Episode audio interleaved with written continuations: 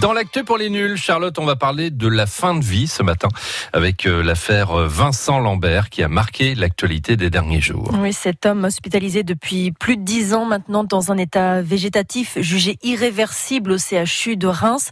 Sa femme, sa tutrice, demande l'arrêt des traitements. Ses parents sont contre et ont saisi la justice.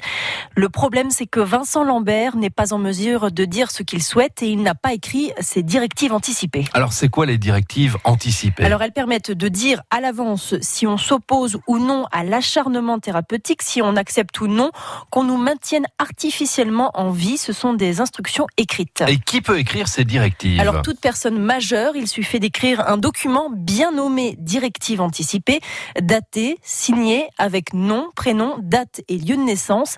Les directives anticipées peuvent être écrites sur papier libre ou en utilisant un formulaire disponible sur le site internet du ministère de la Santé.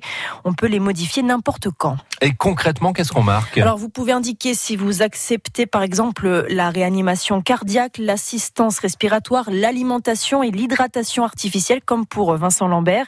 On peut aussi dire si l'on souhaite la sédation profonde et continue jusqu'au décès pour endormir le patient jusqu'à sa mort en cas d'arrêt des traitements. Ces directives ont vraiment de la valeur? Oui, selon la loi Leonetti sur la fin de vie, elles s'imposent aux médecins.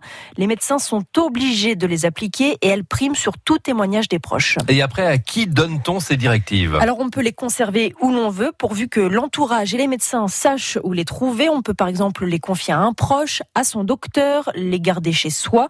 On peut aussi les enregistrer dans son dossier médical partagé, son carnet de santé numérique. Sinon, s'adresser à un notaire pour les garder en lieu sûr. Seuls 13% des Français de plus de 50 ans ont rédigé ces directives anticipées selon le Centre national des soins palliatifs et de la fin de vie. Alors là, Charlotte, on parle bien d'arrêt hein, des traitements, mais pas d'euthanasie. Oui, la loi Leonetti sur la fin de vie permet de suspendre les traitements dans certaines situations lorsqu'ils apparaissent inutiles, disproportionnés ou lorsqu'ils n'ont d'autre effet que le seul maintien artificiel de la vie. En revanche, la loi interdit l'euthanasie et le suicide assisté.